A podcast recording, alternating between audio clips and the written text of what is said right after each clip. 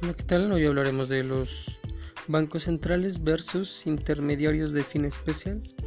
Tenemos que los bancos centrales son intermediarios cuya función primordial es la de promover objetivos políticos públicos, eh, influyendo sobre ciertos panoramas del mercado financiero en México. Tenemos un banco central, el Banco de México, que abastece de dinero al país a nivel nacional y a cargo del financiamiento del sistema financiero un sistema de pagos eficiente que genera estabilidad en un país y en su economía.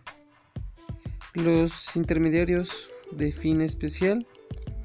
Estos son para establecer actividades específicas haciendo más fácil obtener financiamiento o instrumentos de deuda de diversas clases, compañías de seguros, bancos de inversión, empresas de capital de riesgo, empresas de administración de activos, donde su dinero está seguro y accesible con garantías específicas que nos dan cada una de estas instituciones o intermediarios que nos ayudan a financiar un proyecto o, a crear una nueva empresa.